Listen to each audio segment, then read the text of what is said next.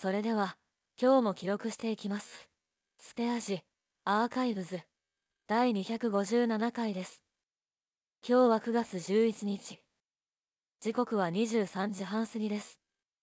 本人が話せないので、代打、アリアルで行かせてもらいます。お願いします。昨日の19時頃、2回目のモデルナワクチン接種をしました。今日は、それからの経過を話していきます。確か、1回目の副反応では、37.4度の微熱が出て、頭痛があったんだよね。仕事も休ませてもらったとか。そうそう。平熱が35度台だから、37度でも結構しんどいんですよね。2回目の方が辛いという話もあるよね。マジでそれでした。朝8時に10分で、すでに36.8度、少し頭痛があって、9時16分には37.3度、10時14分には38.1度、寒気がすごいので、ユニクロのパーカー着て布団にくるまってました。じわじわ熱上がってきてる。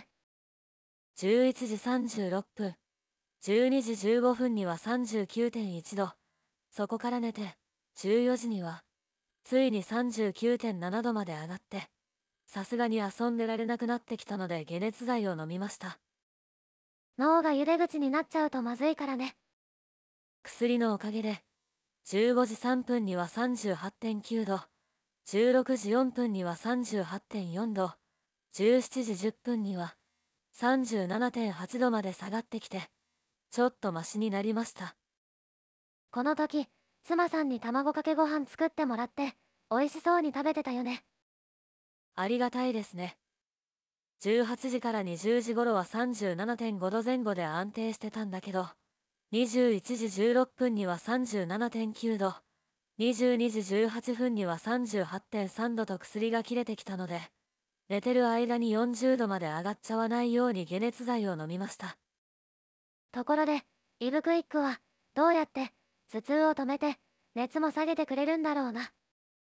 23時6分には38.0度に少し下がったので、明日の朝までは体温大丈夫そうです。